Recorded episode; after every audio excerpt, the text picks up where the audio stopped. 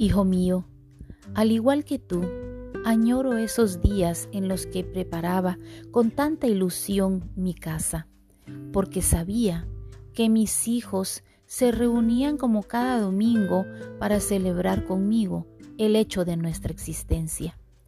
Digo nuestra existencia porque dentro de ti, así como dentro de tus hermanos, hay un toque de mi esencia, esa esencia de mi espíritu que puedes sentir latiendo en tu corazón cada vez que me necesitas. Fueron muchas las veces que te esperaba sentado en el altar anhelante a tu llegada. Mientras los minutos pasaban, yo, tu Padre, escribía tu nombre con mi mano en el suelo, como si fuese sobre la arena. Las veces que llegabas a mi encuentro me hacías sentir tan feliz que tocabas mi corazón, pero cuando no llegabas me preocupaba tanto que se te hiciera una costumbre quedarte en tu casa y no acudir a mi llamado.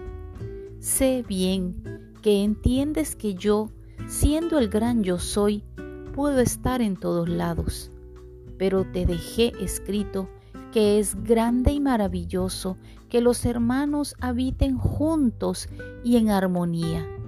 Y cuando esto pasa en mi templo, que es nuestra casa, la casa de nuestra familia, tú sales renovado. Ahora las puertas están cerradas, pero son solo las puertas físicas, hijo mío, porque mis brazos siguen abiertos para ti, mis oídos siguen atentos a tus necesidades, a tus inquietudes. Ten paciencia, hijo mío, porque pronto, muy pronto, volveremos a estar reunidos todos tus hermanos tú y yo, para gozarnos y celebrar la vida, esa vida la cual yo te di.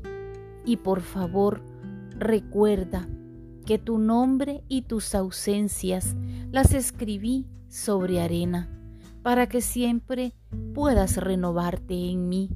No te olvides de venir a visitarme cuando las puertas se abran nuevamente. Acá te estoy esperando.